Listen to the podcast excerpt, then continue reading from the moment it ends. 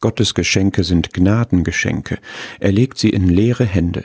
Gnade heißt, dass man etwas nicht verdient hat und auch nicht verdienen kann. Die Welt hatte Christus nicht verdient, sondern Gott hat seinen Sohn von sich aus, aus Liebe und zum Guten gegeben. Ich kann mir das Heil, Vergebung, den Himmel, die Gemeinschaft mit Gott nicht verdienen. Ich kann und muss dieses Geschenk nur annehmen und glauben. Dazu brauche ich leere Hände und dazu muss ich loslassen, meine Sünde, die ich Gott übergebe, aber auch mein Verdienen, meine Leistung bringen wollen. Wie ist das eigentlich? Ändert sich das nach der Bekehrung? Kann oder muss ich mir dann Gottes Wohlwollen verdienen? Kann oder muss ich dann etwas leisten? Nein, das ganze Christenleben ist Annahme und Glauben und in dem Leben, was von Gott kommt. Das heißt leere Hände.